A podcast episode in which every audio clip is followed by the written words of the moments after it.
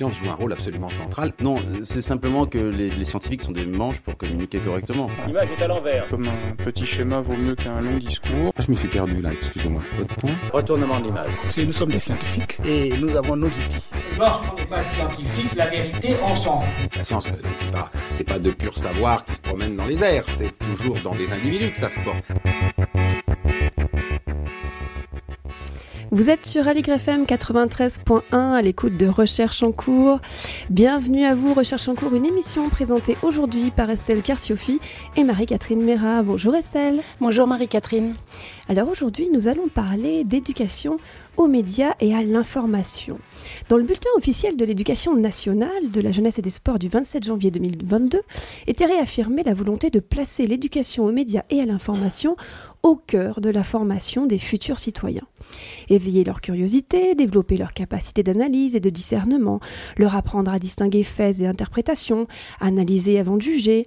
Face à la diffusion incontrôlée des infox, il y a urgence. Alors, quelle forme revêt cette éducation aujourd'hui? Est-ce que ça marche? L'éducation aux médias et à l'information a-t-elle su se renouveler, s'adapter aux évolutions profondes de l'environnement numérique des jeunes? C'est à ces questions et bien d'autres que nous allons réfléchir aujourd'hui avec nos deux invités, Laurent Petit et Anna Lambert. Alors Anna Lambert, vous êtes maître de conférence en philosophie française contemporaine à l'Université Paris 8, auteur d'un essai intitulé Schizophrénie numérique, paru en avril 2023 aux éditions Alia. Bonjour. Bonjour. Et Laurent Petit, vous êtes professeur en sciences de l'information et de la communication à Sorbonne Université et directeur adjoint du groupement d'intérêt scientifique Innovation interdisciplinarité formation, auteur d'un livre intitulé sobrement L'éducation aux médias et à l'information aux presses universitaires de Grenoble. Bonjour et bienvenue. Bonjour. Alors une première question, peut-être historique. L'éducation aux médias, et à l'information ou aux médias tout court, je ne sais pas, on va en parler. Ça remonte à quand, Laurent Petit? Difficile de, définir une année zéro de l'éducation aux médias et même de l'éducation aux médias à l'information, a fortiori. Je pense que c'est, on pourrait prendre une image euh, empruntée aux géologues, ce serait presque une sédimentation de différentes couches, de différents courants qui à un moment donné se sont agrégés avec plus ou moins de, bonheur pour faire euh, pour constituer un champ tel qu'on le connaît aujourd'hui, avec ses tensions, avec ses faiblesses, avec ses forces aussi. Alors moi je, citerai quelques peut-être quelques précurseurs qui ont joué un rôle majeur dans la constitution de ce champ. Euh, par exemple une femme, Geneviève Jacquinot, qui a été professeure à Paris 8 d'ailleurs, Hein, qui était en sciences de l'éducation, mais qui était à cheval euh, aussi sur les sciences de l'information, de la communication, et qui a beaucoup fait pour euh, introduire les approches sémiologiques, d'analyse sémiologique de l'image dans l'éducation. Ça a été des travaux novateurs et, pour, certains contestés d'ailleurs, mais c'est la preuve aussi d'une certaine vivacité. Euh, Jacques Gonnet, euh, qui a été un personnage important et qui a été à l'origine de euh, l'élaboration et de la conception du Clémy, Hein, qui existe encore aujourd'hui. le Clémy, on peut peut-être rappeler ce que c'est. Voilà, le Clémy, c'est le centre euh, de l'éducation nationale, on va dire, qui s'occupe officiellement, qui est officiellement en charge de l'éducation aux médias et à l'information, et à l'origine de l'éducation aux médias. Euh, ah, peut-être avant de parler du Clémy, euh, peut-être euh, rappeler qu'il y a eu des, quelques expériences fondatrices. il y a eu des expériences importantes de télévision, ce qu'on appelait à l'époque, c'est les, les, vocables de l'époque. Hein. Les, télévisions en circuit fermé. Circuit fermé, ça veut dire que c'était pas de, de, la diffusion euh, broadcast, mais c'était destiné. Il y avait une production dans certains collèges, notamment à Marly-le-Roi, d'émissions qui étaient ensuite diffusées en circuit fermé au sein de l'établissement avec des moyens de production euh, énormes hein, pour l'époque. Mais l'idée, en fait, c'était euh, d'éduquer aux médias ou par les médias? L'idée, c'était de faire les deux. Et il y avait déjà des problématiques qui touchaient à, à ces questions, c'est-à-dire est-ce qu'on fait avec ou est-ce qu'on fait sur Et l'idée, c'était, on peut pas faire sur sans faire avec. Hein. c'était déjà de penser la liaison entre les deux qui était, qui était nouvelle hein, à l'époque. Euh, c'était des, questions qui, et qui étaient ancrées à la fois. Moi, je trouve que ces, ces expériences sont très intéressantes parce qu'elles étaient à la fois ancrées dans de la pratique et de la pratique avec des moyens. Parce que faut, je rappelle juste un détail c'est qu'à l'époque, on n'avait pas euh, de magnétoscope. Le magnétoscope est venu bien après. Le magnétoscope grand public, c'était un objet très très lourd, très technique, très, très coûteux. Et, ces expériences bénéficiaient, avaient des moyens et avaient, pouvaient se permettre d'avoir des magnétoscopes. Donc c'était une révolution à l'époque, dans les années 60. Et il y avait un autre ancrage très important, c'était un ancrage dans la recherche, c'est-à-dire c'était suivi sur des temps longs Hein, par des chercheurs de différentes disciplines. Et ça, malheureusement, on l'a pas trop retrouvé après. Hein. Je ne sais pas si ma, ma collègue euh, est d'accord avec ça, mais voilà. Euh, j'ajouterais également quelque chose qui est bien oublié aujourd'hui, mais il ne faut pas euh, toujours nier ce qu'il y a eu dans le passé, parce qu'on est aussi les, les, héritiers de ça. ça a été les expériences de télé scolaire. Hein, au temps de l'ORTF, vous n'avez pas connu, je pense, les uns et les autres, euh, les unes et les autres. Euh, il y a eu la RTS, la radio-télévision scolaire, qui faisait des émissions en direct, mais là aussi, pas de magnétoscope hein, pour, euh, les écoles non expérimentales, si je puis dire. Donc ça veut dire qu'il fallait se brancher à un moment donné, en fonction de la programmation, si c'était le vendredi à 15h, il fallait être disponible avec sa classe le vendredi à 15h. Mais, on était là euh, dans une forme de quoi? De fascination finalement pour euh, l'objet télévisuel et de se dire, bah tiens, c'est un nouveau média qui va nous permettre d'apprendre. C'était plus ça finalement? C'était ça, et c'était euh, c'était ça. Il y avait la fascination, mais le grand public était fasciné aussi. Moi, je me souviens que mes parents ont eu la télévision noir et blanc à l'époque, euh, en 69. Pourquoi en 69 Parce que c'était euh, l'homme sur la Lune. Donc il y avait des grands événements. Mais ça veut dire qu'avant 69, euh, c'était rare cet objet. Donc l'introduire à l'école, c'était quelque chose de, une boîte magique. C'était quelque chose de merveilleux. Et il y a eu des précurseurs derrière. ça se fait pas. J'insiste sur les précurseurs parce que ça se fait pas sans des hommes et des femmes engagés et qui ont eu la, la, bonne idée de se dire mais pourquoi cet outil ne serait pas lui aussi un outil d'éducation? Euh, ensuite, ce qu'on peut citer, c'est euh, quand ça a disparu. Bon, je vais pas refaire là toute l'histoire, mais ça a disparu avec l'éclatement de l'ORTF, notamment en 1974. Il y a eu ce qu'on appelle des, télévisions éducatives qui existent encore aujourd'hui. Est-ce que, par exemple, France 5, c'est une télévision éducative? Mais vous voyez, c'est plus large, c'est un concept plus large et plus flou qu'une télévision scolaire. Euh, et puis en France, d'autres jalons, là j'avance peut-être un peu vite, mais il y a eu aussi en 1976, ça a été un événement majeur, ça a été l'introduction de la presse à l'école. Euh, parce qu'avant, la presse n'avait pas le droit de pénétrer l'école pour des raisons euh, politiques. Hein. Il ne fallait pas qu'on ait une orientation plutôt qu'une autre, etc. Et donc ça s'est fait par euh, un ministre aujourd'hui bien oublié qui s'appelait René Haby, qui était un ministre sous Giscard d'Estaing, et qui euh, a subi les pressions de la presse, mais pas de la presse nationale, hein, c'est intéressant, ce qu'on appelle la PQR, et notamment Ouest France, ça joue un rôle très important. Donc PQR, presse quotidienne régionale. Presse quotidienne régionale. Et l'idée, c'était, il y avait une double idée. Hein. L'idée, c'était euh, familiariser, faire de l'éducation grâce à, la presse, mais il y avait aussi, il faut être honnête, inciter les enfants le plus tôt possible à devenir des lecteurs hein, par la suite de, cette presse. Et c'est intéressant. Alors, il y avait des conditions à l'introduction de cette presse. Euh, la condition, c'était tout ou rien. C'est-à-dire qu'il ne fallait pas introduire un titre plutôt qu'un autre. Il fallait la pluralité des titres, voir comment l'info était traitée, etc. C'est-à-dire que dans les euh, CDI, alors je ne sais pas si on appelait ça déjà comme ça, euh, bah, les, journaux sont arrivés, des abonnements à des journaux. Des abonnements à des journaux, etc. Alors que ça paraît important, mais avant, on ne pouvait pas. Hein. C'était il euh, y, avait cette idée euh, qui traîne encore aujourd'hui beaucoup que l'école doit être une forteresse, et donc là, c'était euh, c'était pas l'introduction, on n'est pas dans les réseaux sociaux, mais c'était l'introduction déjà d'une presse polémique, vivante, etc. Et comment on en fait un matériau Hein, pour, euh, pour euh, travailler avec les élèves. Et c'est ça qui va expliquer, je reviens au Clémy, la création du Clémy, notamment par Jacques Gonnet en 83, c'est dans cette continuité. Oui, mais ça veut dire qu'avant, finalement, avant l'introduction de la presse à l'école, il n'y avait pas le lien avec l'esprit critique, il n'y avait pas de regard nécessairement critique sur, par exemple, la télé sur... Si, si, on, pourra en parler. Euh, il y, y, avait des liens avec différents esprits critiques, parce que ça... Euh, c'est une. Juste pour finir, juste peut-être sur le Clémy, je dirais que le Clémy, et, c'est ce qui lui est reproché encore aujourd'hui. Hein, il est, de par sa nature, il a été, quand il a été fondé, il était vraiment sur la presse d'information, sur les médias d'information.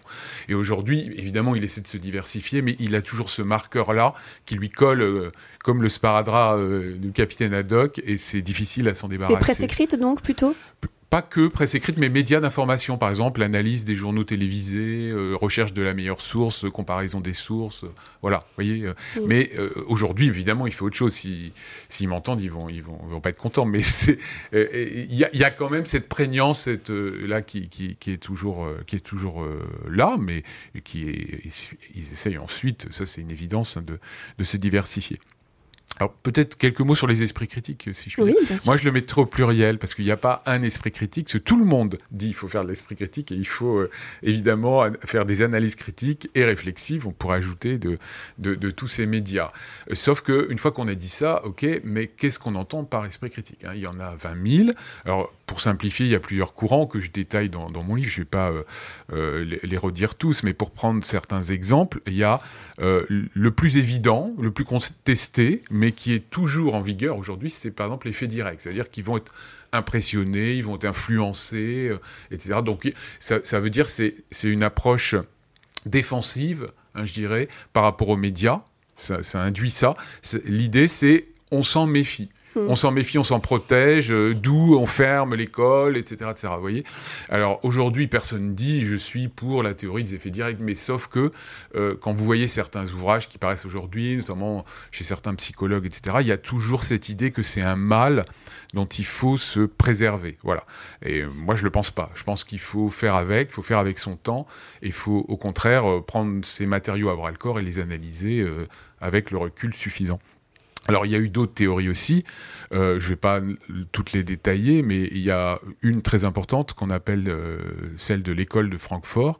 Euh, c'est en fait c'était une analyse critique radicale Hein, en disant, euh, là c'est très politique, hein, c'est-à-dire euh, c'est euh, les médias sont au service du grand capital, etc., etc. Donc il fallait non seulement s'en méfier, mais les combattre, etc. Donc vous voyez, ce que je veux dire par là, c'est qu'on pourrait citer encore 5-6 courants au moins, c'est que suivant le courant dans lequel on va s'inscrire, euh, quand on va parler d'esprit critique, on va pas y mettre la même chose. On va pas y mettre et, et ça, ça va avoir des conséquences très pratiques, c'est-à-dire quel, quel, type de séquence on va faire avec les élèves, quel type d'analyse on va faire, euh, voilà. Et le résultat sera pas le même. Donc, et d'ailleurs, quand vous dites euh, euh, selon la théorie dans laquelle on s'inscrit, c'est qui ce on C'est-à-dire qui est-ce qui fait l'éducation aux médias? Qui sont ces acteurs?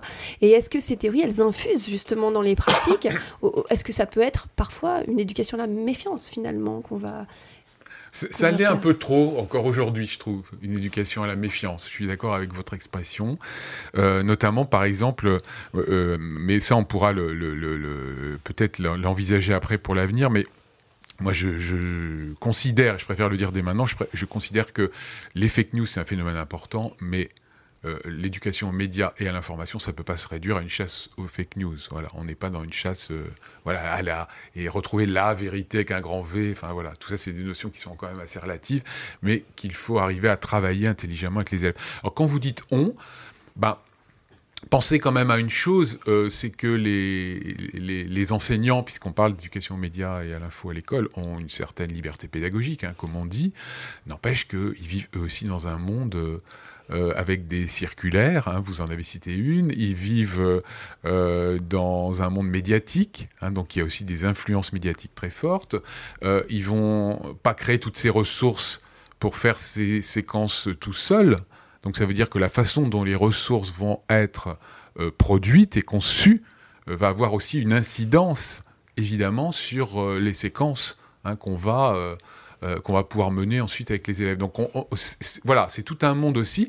Et euh, moi, mon, travail, je dirais, c'est de rendre des choses invisibles plus visibles. C'est-à-dire de dire, lorsque vous, pensez que votre approche est neutre, ben, avez-vous conscience qu'elle s'inscrit plutôt dans une approche plutôt que telle autre, etc. Euh, je dis pas que c'est mauvais ou, très bien, je, dis ayez conscience de ça, hein, et moi je milite pour des, approches qui soient euh, réflexives, pensées, conscientisées, et, pas euh, je fais le dernier truc à la mode ou parce que j'ai une injonction sur ce sujet très forte. Voilà. Et euh, je me posais une question sur euh, l'éducation donc à l'esprit critique. Euh, c'est propre au domaine des médias ou ça s'inscrit dans une sphère plus large d'éducation à l'esprit critique? Alors, ça s'inscrit dans une sphère plus large et c'est quelque chose qui, on va dire, est un peu la mode. Il y a la mode du retour à l'esprit critique, etc.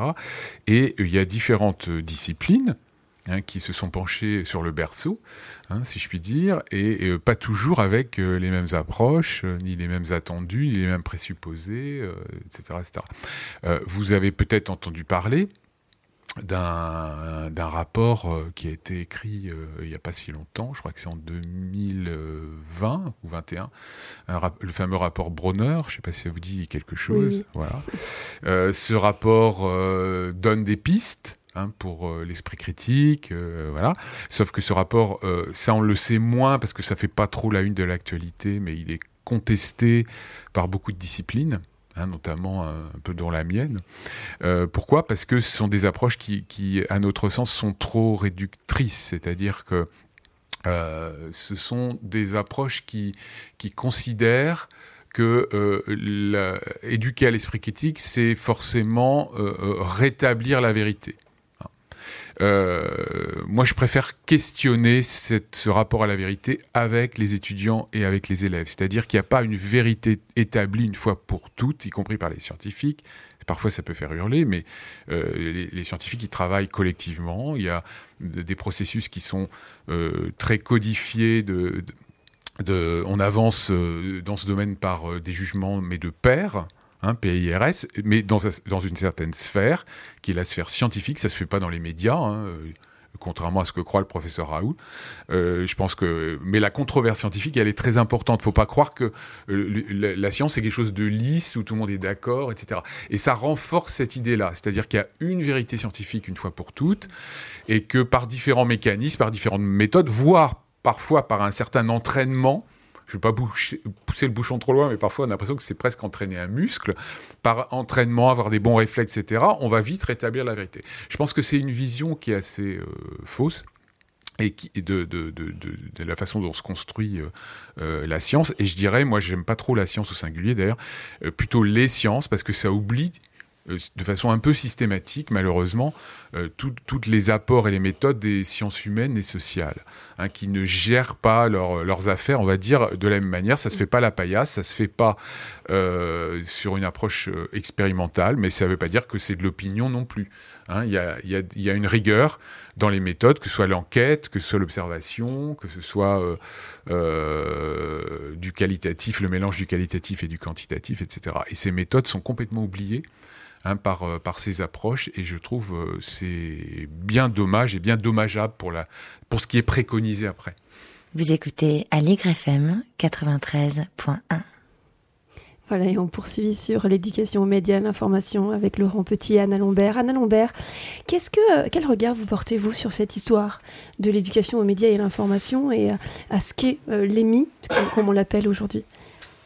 Alors, je ne sais pas si j'ai un regard forcément pertinent sur cette histoire, parce que moi, je, voilà, je suis, euh, comment dire, euh, je manque de, de, connaissances par rapport à ça et sans doute de recul euh, historique, mais en revanche, je suis tout à fait d'accord avec ce qui vient d'être dit concernant cette question de l'esprit critique et de la manière de le, penser, et en particulier aujourd'hui dans le contexte des médias numériques, euh, effectivement, je crois qu'il y a un danger qui nous guette un petit peu, hein, qui est celui euh, qui vient d'être euh, expliqué par mon collègue, de croire qu'il y a quelque part des vérités et puis ailleurs des choses qui sont fausses et euh, qu'il faudrait euh, contre lesquelles il faudrait lutter. Alors évidemment, il y a un énorme problème de, euh, désinformation sur Internet aujourd'hui.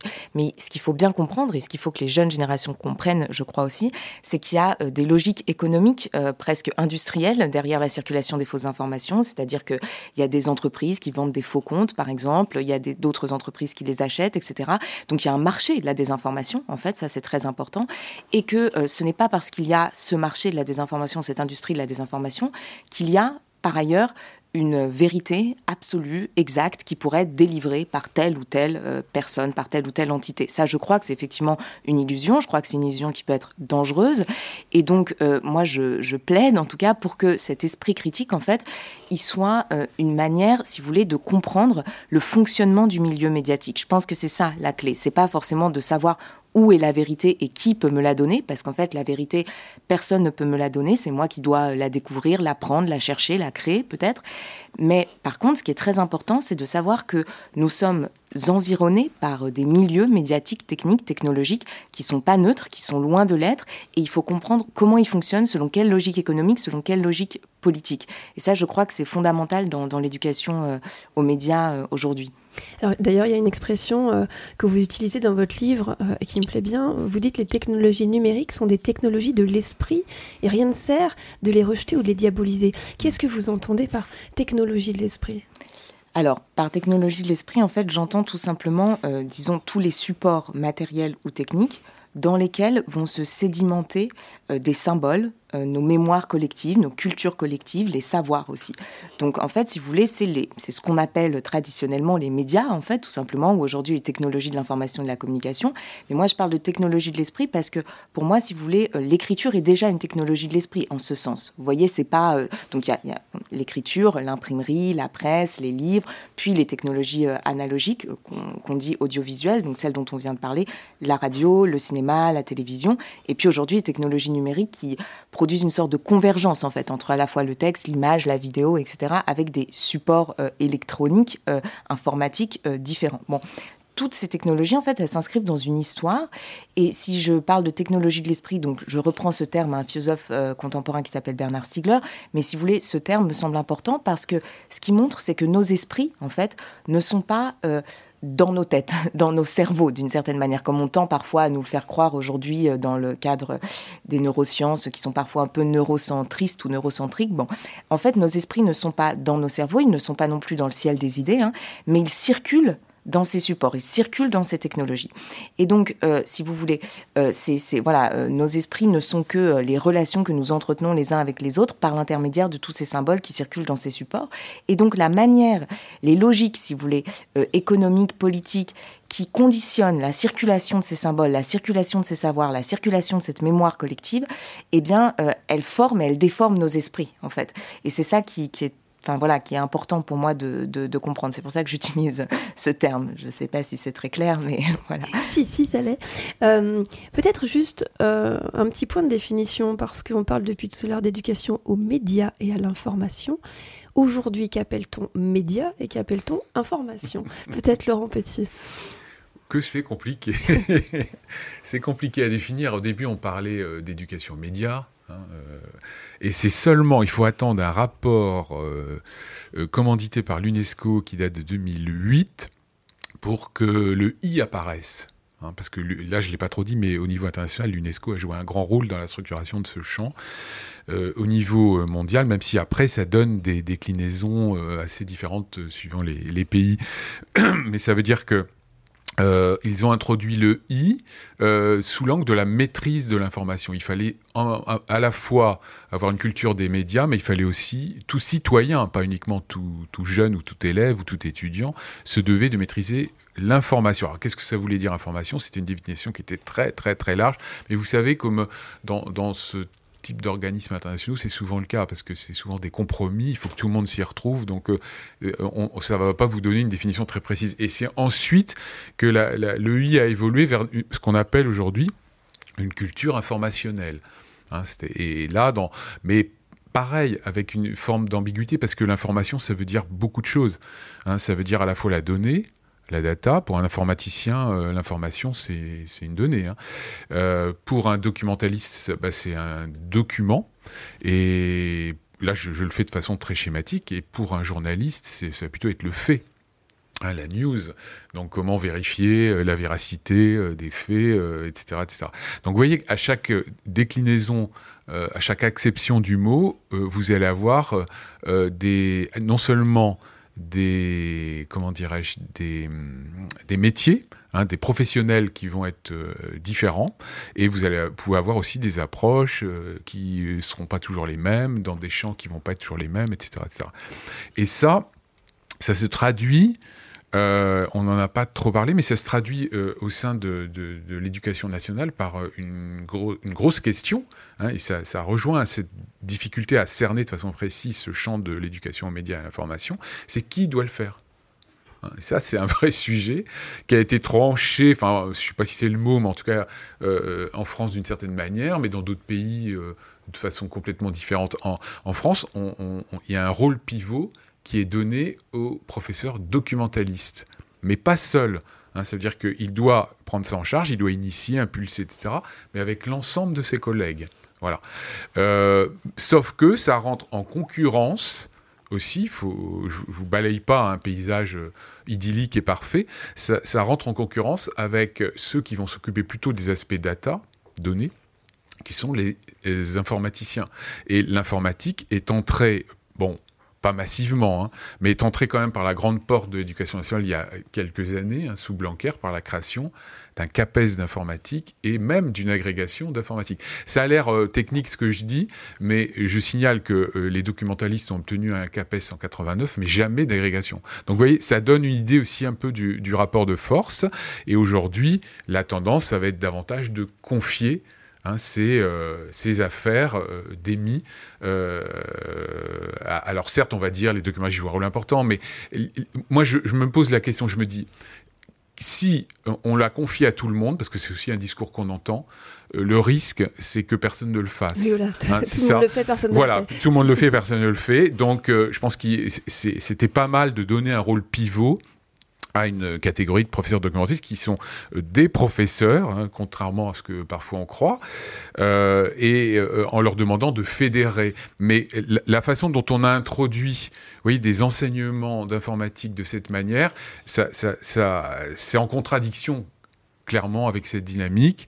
Et, je pense que le paysage aujourd'hui, il est euh, plus complexe qu'il y a quelques années. Ça ne va pas dans le sens d'une clarification de ce qu'on doit faire, par qui, comment, etc. Il n'a jamais été envisagé d'en faire une discipline? Certains ont milité pour en faire une discipline, effectivement. Euh, moi, je dis que ça a des avantages et des inconvénients. Dans, dans l'enseignement tel qu'il est conçu en France, si vous n'êtes pas une discipline, parce que l'informatique, c'est déjà une discipline jeune, mais une discipline universitaire, ça ne l'était pas jusqu'à il y a peu de temps une discipline scolaire, c'est maintenant le cas. Euh, quand vous n'êtes pas une discipline, vous êtes un peu regardé euh, un peu de travers, c'est-à-dire ça va rentrer dans la catégorie de ce qu'on appelle les éducations A. Hein, éducation euh, euh, morale et civique, euh, éducation aux enjeux environnementaux, enfin, vous voyez, des choses comme ça. Donc, paf, on a l'émis qui... Mais du coup, avec le risque que vous signalez, que personne ne le fasse vraiment. Et donc, est-ce qu'on en fait une discipline? Et notamment, il y avait des associations de profs documentalistes qui militaient pour ça, etc., etc. Ça s'est pas fait pour des des histoires complexes, de rapports de force, de peut-être qu'ils n'ont pas assez pesé à ce moment-là, au bon moment, au bon endroit, voilà. En tout cas, euh, ça a des inconvénients aujourd'hui, on le paye aujourd'hui. Après, l'avantage, c'est que dans, ce champ mouvant, hein, comme je vous l'ai dit, euh, c'est mine de rien aussi une façon euh, de repenser, peut-être plus facilement qu'ailleurs, ce qu'on doit faire et plus faire de la même manière qu'avant, parce que euh, il n'y a pas ce corsetage que les disciplines, il faut voir à quel prix elles sont disciplinarisées euh, dans le secondaire. Euh, ça veut dire qu'elles ont un programme très précis, etc., pas, pas inenvisageable d'en dévier. Donc, donc ça, ça fait de la liberté. Et l'inconvénient, c'est un manque de reconnaissance. Voilà. Donc, Et on poursuit sur ce sujet d'éducation média à l'information juste après une petite pause musicale.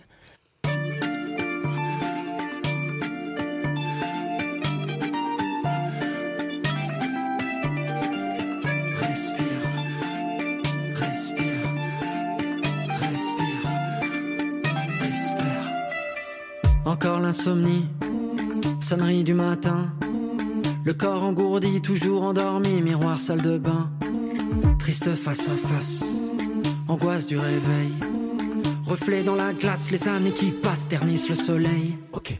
Au flash d'infos, les crises, le chômage, la fonte des glaces, les particules fines, courir après l'heure, les rames bondées, les passes ton regard, la vie c'est l'usine, hamster dans sa roue. Petit chef grand bourreau, Faire la queue partout, font la gueule partout, la vie c'est robot. T'as le souffle court, respire, quand rien n'est facile, respire, même si tu te perds, respire, et si tout empire, espère. T'as le souffle court, respire, quand rien n'est facile, respire, même si tu te perds, respire, et si tout empire, espère.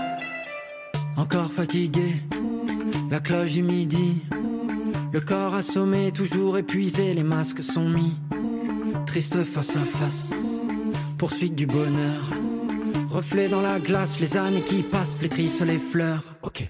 Les écrans, le bruit, l'argent, les crédits, les phrases assassines, les cons, les cancers, le temps qui s'écoule, le vide qui se fait, le silence épais, la vie c'est la guerre tournée dans le tambour Amour placebo.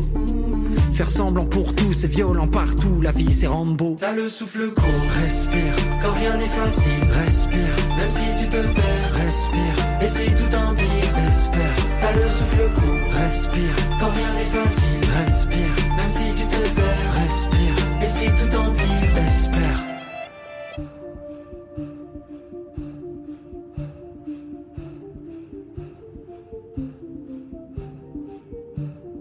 Les yeux ouverts ne trouvent pas le sommeil, dans le lit tourne tout le temps.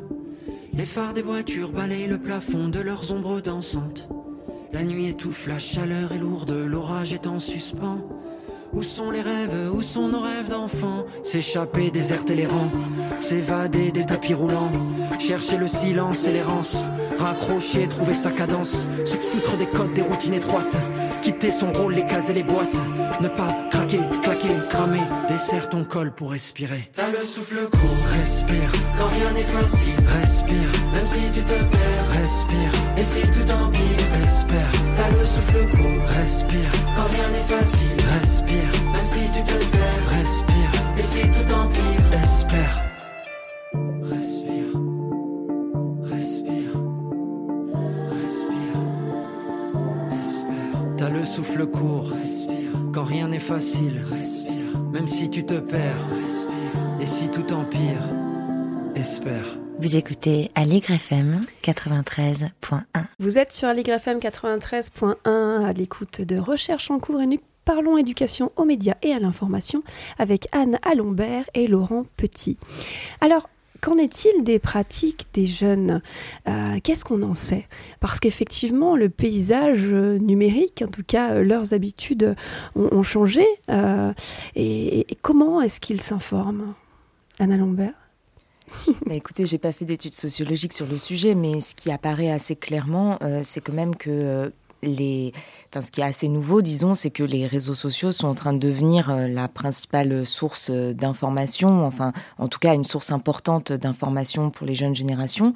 Et je voulais dire un mot là-dessus parce que il se trouve que sur ces réseaux sociaux, en tout cas sur les réseaux sociaux dominants, euh, eh bien, les informations circulent euh, massivement euh, selon euh, les règles de la recommandation algorithmique, en fait. C'est-à-dire que ce sont des algorithmes qui sont élaborés par les grandes plateformes, donc des entreprises privées, qui vont régler la circulation des informations. Un contenu va vous être conseillé, par exemple, parce qu'il a été obtenu beaucoup beaucoup de vues ou beaucoup beaucoup de clics et parce que des personnes qui ont regardé des contenus semblables à celui que vous avez regardé ont regardé ce type de contenu. Vous voyez, donc ce sont des logiques en fait purement quantitatives et mimétiques qui euh, vont régler la manière dont les informations circulent. Et ça, c'est quelque chose qui peut être très problématique parce que, euh, eh bien, euh, on n'en a pas forcément conscience parce que tout simplement ces algorithmes ne sont pas transparents, ils ne sont pas visibles. Le réseau social ne vous informe pas explicitement que c'est lui qui est en train de vous recommander tel ou tel type d'information, sachant que la manière dont ces informations sont recommandées est aussi agencée, si vous voulez, au modèle d'affaires, au modèle économique du réseau. Et la plupart euh, des réseaux sociaux, euh, enfin pas tous, hein. évidemment, il y a énormément d'alternatives, il y a une diversité du paysage, mais disons qu'il y a des acteurs hégémoniques quand même et des réseaux sociaux euh, euh, qui, dominent le- le- les marchés, on va dire, et que sur ces réseaux sociaux-là, le modèle d'affaires qui est derrière, c'est celui de l'économie de l'attention. C'est-à-dire qu'il s'agit en fait de capter les attentions euh, des utilisateurs pour les maintenir le plus longtemps possible sur le réseau à travers toutes sortes de technologies qu'on appelle des technologies persuasives qui sont conçues et développées pour ça, hein, dans, ce but. Et les, jeunes générations qui consultent ces réseaux sociaux, qui constituent en fait leur, mi- leur milieu symbolique d'une certaine manière, ne sont pas forcément euh, informés sur ces enjeux-là. Donc, euh, si vous voulez, d'où l'importance en fait euh, de euh, l'éducation aux médias évidemment, et d'où l'importance aussi de passer un petit peu derrière l'écran, c'est-à-dire de voir un petit peu quelles sont les logiques algorithmiques, économiques et politiques qui sous-tendent la circulation de l'information euh, en ligne. Et on va, on va y revenir. On comprend en tout cas qu'il y a peut-être une certaine passivité dans la façon de, de s'informer. Euh, euh, Laurent Petit, notamment, vous citez une enquête de Sophie GL sur les pratiques des adolescents dans votre livre. On y apprend que les réseaux sociaux jouent un rôle important dans l'information euh, donc de, de ces ados. Euh, mais ils disent ne pas leur accorder beaucoup de confiance. Alors, c'est un peu, un peu paradoxal, il y a un peu un souci parce que finalement, l'information qui est contenue sur les réseaux sociaux, euh, elle est très variable et sa fiabilité aussi est très variable. Donc ça veut dire quoi Avoir confiance, pas confiance dans les réseaux sociaux? Ah, ça, veut, ça, veut, ça, veut, dire plein de choses. Moi, je dirais, euh, euh, je suis tout à fait d'accord avec, vous et, je, me réjouis qu'on mette au, au, centre de l'éducation aux médias et à l'information quelque chose qui est encore sous-développé, je dirais, c'est la, maîtrise des enjeux euh, je dirais, industriels, socio-économiques, euh, des plateformes, géopolitiques aussi, euh, etc. Et je pense que ça, c'est indispensable. On y reviendra peut-être sur la façon dont il faudrait élargir les problématiques qui sont traitées, et ça me semble vraiment très, très, très, très important.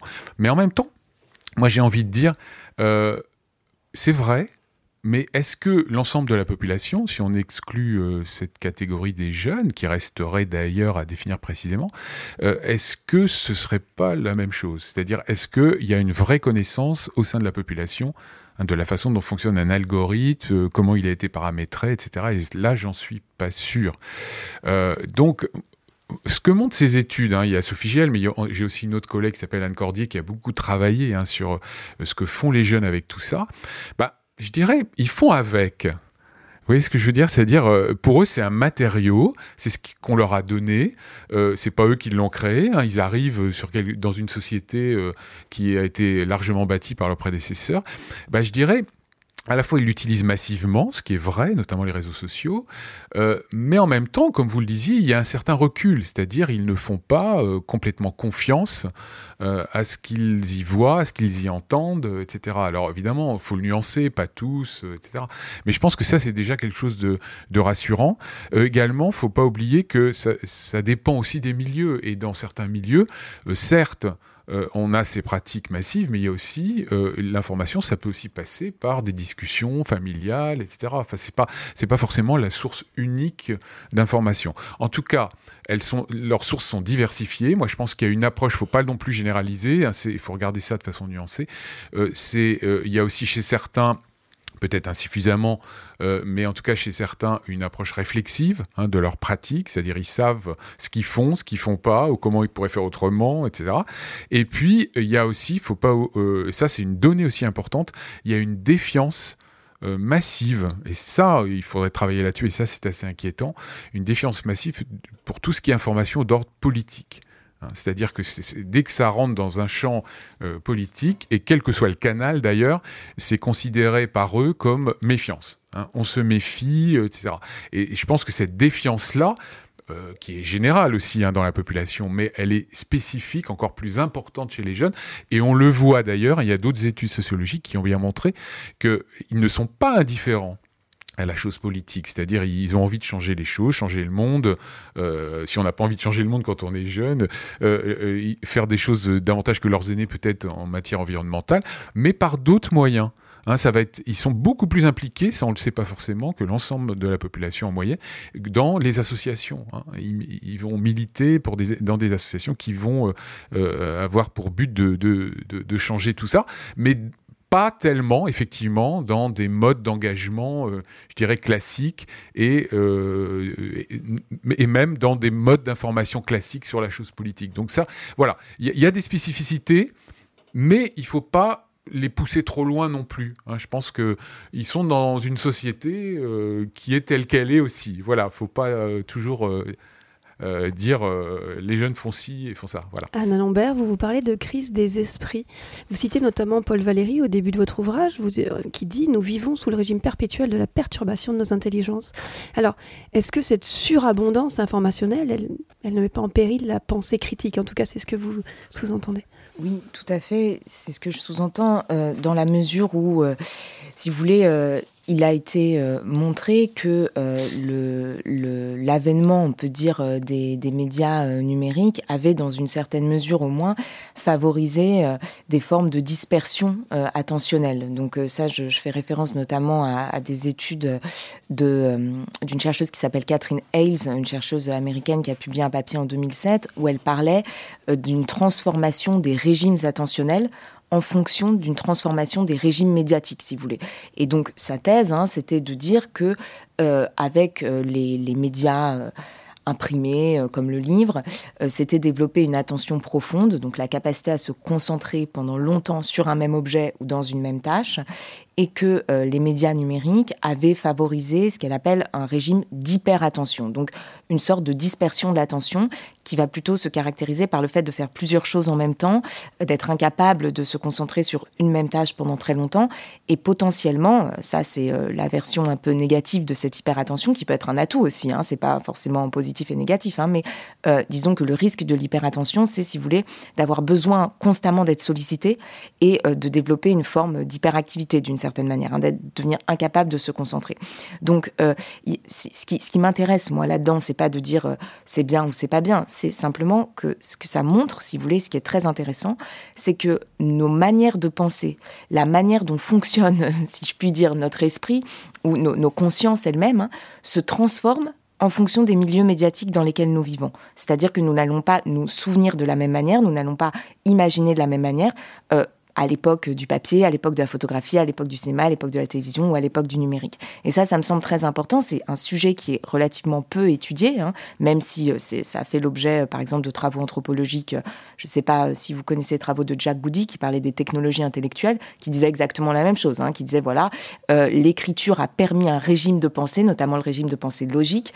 et si vous voulez, l'écriture n'est pas seulement un moyen pour exprimer nos pensées, pour faire passer des messages, elle, configure la manière même dont nous pensons. Vous voyez, c'est très différent. Donc ça veut dire là que le média n'est plus seulement, si vous voulez, euh, un moyen de faire passer un message ou un sens qui lui préexiste, mais il configure ce sens lui-même, si vous voulez, il transforme ce sens. C'est-à-dire que les médias sont centraux. Hein. Et donc, euh, voilà, donc toutes ces recherches-là, je pense, devraient être vraiment euh, développées. Vous, vous parliez tout à l'heure de l'articulation entre la recherche et les projets euh, pédagogiques scolaires. Et je pense que là, on a des ressources, en fait, en anthropologie, en philosophie, en théorie des médias, qui devraient être articulées avec des projets, justement, pédagogiques, pratiques, pour étudier la manière dont ces nouveaux médias transforment nos, manières de penser. Et c'est d'autant plus important de le faire, effectivement, à une époque où euh, l'économie de l'attention et les technologies persuasives dont je parle un petit peu dans le livre Schizophrénie numérique, hein, donc euh, c'est toutes ces études, vous savez, de captologie euh, qui sont élaborées dans les laboratoires des entreprises et des universités de la Silicon Valley. Hein, donc vous avez en fait, si vous voulez, des spécialistes des neurosciences, des spécialistes de l'informatique, des spécialistes de la psychologie comportementale, des spécialistes du design, qui travaillent ensemble afin de produire des technologies informatiques ou numériques qui visent à transformer ce que nous pensons et ce que nous faisons. Hein. C'est documenté dans des livres qu'ils publient eux-mêmes. Hein, c'est pas moi qui, qui l'invente, c'est même pas euh, des recherches critiques qui le montrent, c'est eux-mêmes qui, l'expliquent. Hein. Donc il n'y a pas de, secret là-dessus, mais c'est très important de savoir qu'il y a des disciplines. Euh, enfin voilà, il y a pour le coup un champ disciplinaire qui s'appelle la captologie, qui est transdisciplinaire en l'occurrence, mais et qui euh, contre nous devons lutter contre les effets, si vous voulez, de ces, de ces technologies persuasives sur les esprits des jeunes générations et en fait de tout le monde, hein, d'une certaine manière, parce que nous en sommes victimes comme les autres. Et Marianne Wolf, donc, qui est aussi une chercheuse américaine, qui a écrit vraiment beaucoup sur ce sujet en montrant comment cette fois-ci les médias numériques transformaient même les connexions neuronales, hein, la manière, si vous voulez, dont euh, se forment les synapses dans notre euh, cerveau, hein, puisque l'apprentissage de la lecture et de l'écriture participe à la formation de certaines connexions neuronales. Si vous n'apprenez plus à écrire ou à lire, ou si vous ne pratiquez plus l'écriture ou la lecture, ce sont autant de connexions neuronales qui vont disparaître, par exemple. Hein. Bon, Marianne Wolf a beaucoup euh, documenté ça. C'est une chercheuse américaine qui travaille en neurosciences et en littérature. Et elle a, elle a dit, hein, je trouve que c'est intéressant de voir qu'elle disait, si je me suis intéressée à ces questions, c'est d'abord parce que moi, je perdais la mémoire, je perdais mes capacités de concentration, je n'arrivais plus à lire des livres qu'auparavant je lisais sans aucun problème. Hein. Donc voilà, je pense que c'est des questions importantes qui touchent toute la population, pas seulement les jeunes générations, je suis tout à fait d'accord là-dessus, et justement qui offrent des perspectives nouvelles d'articulation entre l'éducation euh, aux médias, euh, la recherche, euh, les, les, ce qui touche les, les, voilà, les plus jeunes générations, ce qui touche aussi leurs enseignants, leurs parents, les chercheurs, etc. Mais on a le sentiment, on a le sentiment qu'on est un peu à la traîne par rapport à tout ça, c'est-à-dire que les médias évoluent profondément.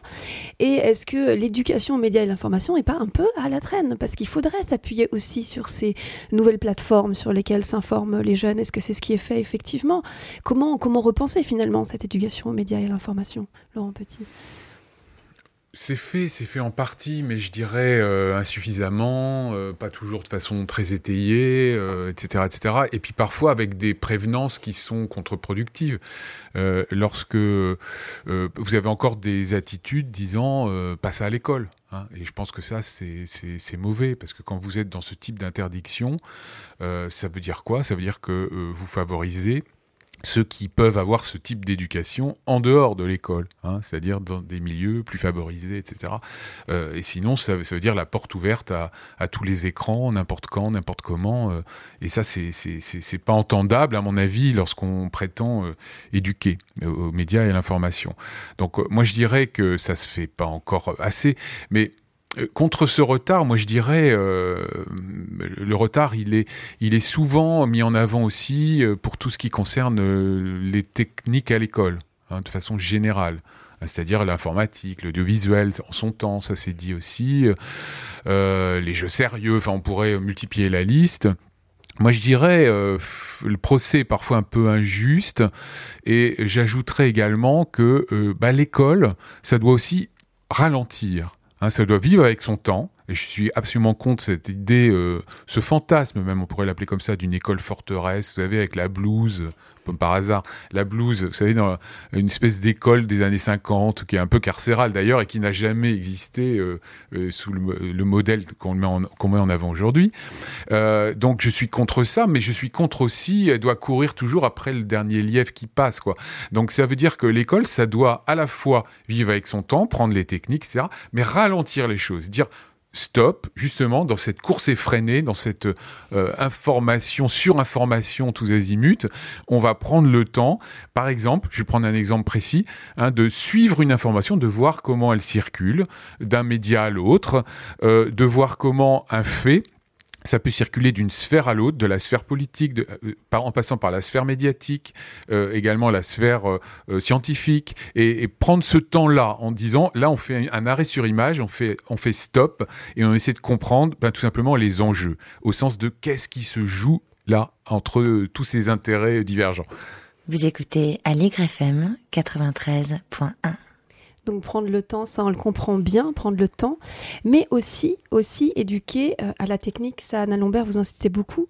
Une éducation à la technique est nécessaire pour avoir un regard plus critique. Donc on peut pas se contenter seulement mm. euh, d'aller euh, vérifier les faits, d'aller mm. s'intéresser à la circulation de l'information, mais voilà comment elle circule, c'est-à-dire le fonctionnement même des algorithmes, etc. La technique.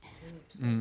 Et puis, alors, je voulais peut-être compléter une toute petite chose pour dire que, effectivement, si vous voulez, il y a un retard, à mon avis, euh, aussi dans le champ de euh, l'éducation à la technique et aux technologies de manière générale. Par exemple, on peut remarquer euh, que l'histoire des techniques, l'anthropologie des techniques n'est pas enseignée euh, du tout, euh, voilà, en primaire, au collège, au lycée, alors même que on pourrait considérer que, étant donné que nous vivons aujourd'hui une mutation technologique, technoscientifique majeure depuis un certain nombre d'années déjà, quand même, ça fait bientôt là, je veux dire Internet, euh, le web se développe depuis les années 80-90. Euh, bon, voilà, mais l'intelligence artificielle, par exemple, le projet d'intelligence artificielle date des années 50. Donc, bon, je veux dire, tout ça n'est pas nouveau, mais dans une certaine mesure, mm. euh, les transformations sociales, politiques, économiques qui sont en cours sont majeures aujourd'hui. Et on pourrait imaginer que eh bien, le fait d'enseigner l'histoire des techniques, l'anthropologie des techniques, mais en repartant peut-être même de la préhistoire, hein, et ça peut se faire dès le plus jeune âge en fait, eh bien, permettrait aux citoyens, parce qu'on nous parle souvent de citoyenneté euh, numérique, hein, et puis l'école est aussi à l'origine quand même former les citoyens, donc euh, censé former les citoyens, pardon. Donc on pourrait imaginer que cette éducation euh, aux technologies se développe dans les programmes scolaires. Et quand je parle d'éducation aux technologies en ce sens-là, je ne parle pas d'apprendre aux étudiants ou aux élèves à savoir coder, par exemple, ou bien à savoir utiliser Facebook ou Twitter ou TikTok, parce qu'on sait bien que on est face, si vous voulez, à un paradoxe aujourd'hui dans les technologies euh, numériques. Euh, ce qui est le, suivant, hein. on a des technologies, euh, des outils, des dispositifs qui sont souvent très faciles à utiliser, très intuitifs, mais dont le fonctionnement technique est complètement opaque, complètement caché, si vous voulez. Donc, il s'agit évidemment d'une stratégie euh, commerciale, industrielle, etc. Hein, c'est pas un hasard, ça. Bon, et donc euh, l'enjeu, si vous voulez, c'est de donner aux futurs citoyens la possibilité de voir un petit peu derrière les interfaces ce qui s'y passe. Et pour ça, et pour comprendre ça, eh bien, évidemment, vous avez besoin de toutes sortes de disciplines, pas seulement la technologie en tant que telle. Vous avez besoin, par exemple, de faire un petit peu d'histoire des mathématiques pour comprendre comment fonctionne ChatGPT, par exemple c'est très bien de savoir un petit peu ce que c'est que le calcul statistique, euh, bon, ce genre de choses. Euh, et, de même, le fonctionnement d'un algorithme euh, suppose un petit peu d'histoire des sciences, etc.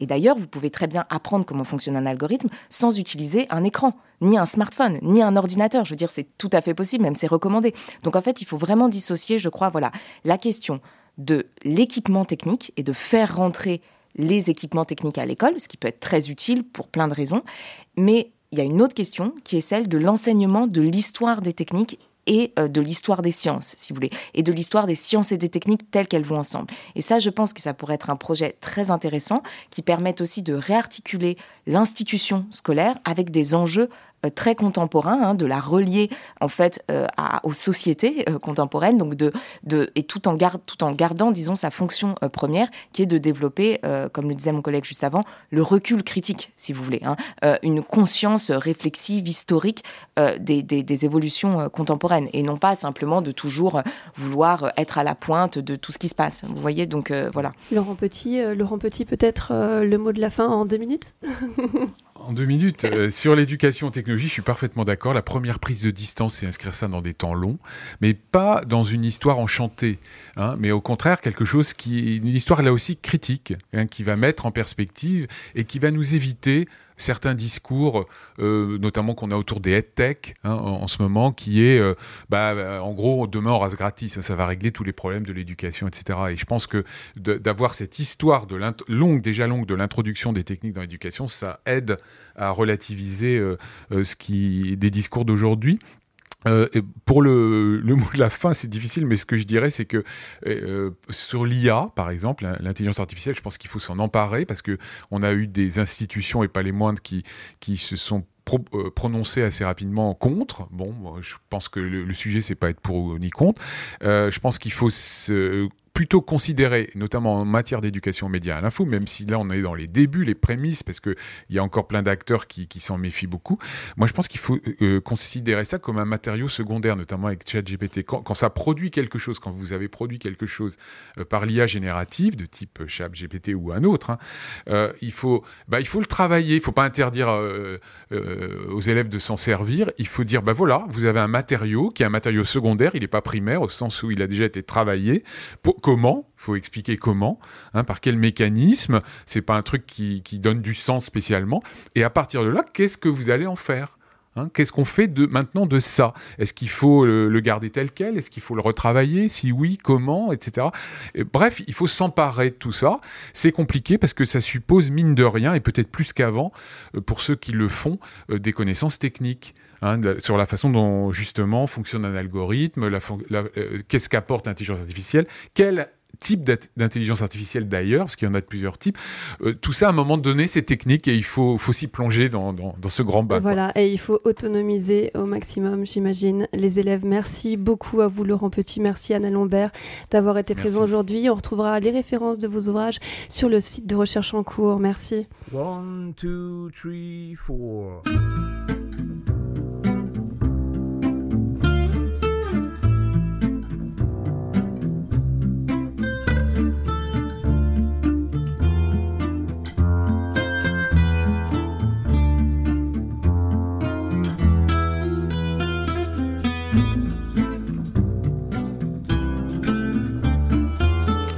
Et on poursuit avec la chronique d'Estelle Carciofi. Alors Estelle, euh, ce matin, vous avez décidé de nous parler des pleurs des bébés. On est bien loin de l'éducation aux médias. Oui, tout à fait, Marie-Catherine. En fait, une dizaine de chercheurs de l'université Jean Monnet à Saint-Étienne, de l'INSERM et du CNRS ont tenté de percer leurs secrets, les secrets des pleurs des bébés, et ont publié les résultats de leur étude dans la revue Communications Psychology en octobre dernier. Ils ont notamment voulu savoir si les pleurs des bébés étaient une sorte de langage codé à décrypter, un langage qui nous donnerait des informations sur la cause des pleurs. Telle façon de pleurer indiquerait par exemple que le bébé a faim, telle autre que le bébé se sent seul, telle autre encore que le, bébé a besoin d'être changé.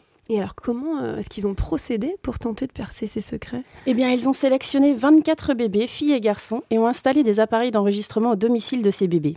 Ensuite, ils ont enregistré leurs pleurs durant des sessions de 48 heures à différents âges 15 jours, un mois et demi, deux mois et demi et trois mois et demi. Plus de 39 000 pleurs ont ainsi pu être recueillis. Pour chaque pleur, les parents devaient compléter un questionnaire en notant ce qu'ils pensaient être la cause des pleurs, puis noter la cause réelle, en se basant sur l'action ayant mis fin aux pleurs. Les trois principales causes étant la faim, si l'enfant cessait de pleurer après avoir été nourri, la solitude, si l'enfant cessait de pleurer après avoir été pris dans les bras, et l'inconfort physique, par exemple, si l'enfant cessait de pleurer après avoir été changé. Dans un second temps, les scientifiques ont fait réécouter des pleurs à plus de 200 adultes entraînés en leur demandant d'en deviner la cause. Ils ont aussi tenté de faire cette analyse avec un algorithme d'apprentissage automatique. Et alors, qu'ont-ils trouvé? Eh bien, qu'il s'agisse de l'analyse par des humains ou par l'intelligence artificielle, on peut noter les conclusions suivantes. Les pleurs donnent plusieurs informations. Tout d'abord, comme la voix, les pleurs sont personnels, propres à chaque bébé. Ils nous disent donc qui pleure, ainsi que d'ailleurs l'âge approximatif du bébé. Ils nous donnent aussi des informations sur le degré plus ou moins élevé de détresse du bébé. En revanche, ils ne nous disent pas si c'est un garçon ou une fille qui pleure. Et surtout, contrairement à une croyance populaire, l'étude semble montrer que non, les pleurs des bébés ne nous disent rien de la cause de leur mal-être. Ils nous disent que quelque chose ne va pas, sans nous dire ce qui ne va pas. Le mystère reste donc entier sur les besoins des bébés. J'avoue que cette dernière conclusion sur le mystère qui entoure les besoins des bébés me laisse rêveuse. Je me dis que lorsque les bébés grandissent, ils deviennent des enfants. Enfant, ça vient du latin infans, qui signifie celui qui ne parle pas. Devenus adultes, nous parlons. Mais exprimons-nous ce dont nous avons vraiment besoin. Combien de ça va Oui et toi? Échanger sans attendre la réponse. Et lorsque l'on répond, dit-on vraiment comment nous allons? Et si nous n'allons pas bien, dit-on ce dont nous aurions vraiment besoin pour aller mieux? Cette question me fait penser à C'était mieux avant, un roman écrit par Howard Buten. Buten évoque une scène dans un avion et écrit L'hôtesse poursuit son chemin dans le couloir pour demander à tous les passagers s'ils ont besoin de quelque chose. Ils énoncent des marques de soda, quelqu'un demande un oreiller. À bord du vol Air France 004, personne ne dit la vérité. Personne ne dit ce dont il a vraiment besoin. Peut-être qu'ils ne le savent pas. Et je me demande, saurons-nous un jour ce qui se cache derrière les pleurs des bébés et derrière les mots et les silences des adultes? Une jolie question à méditer ce matin. Merci beaucoup Estelle. Euh, recherche en cours, c'est terminé pour aujourd'hui. Merci à vous de nous avoir suivis et merci à Enrico Mastro Giovanni à la réalisation ce matin. Euh, et nous, on se retrouve eh bien, dans 15 jours pour un nouveau Recherche en cours. Au revoir.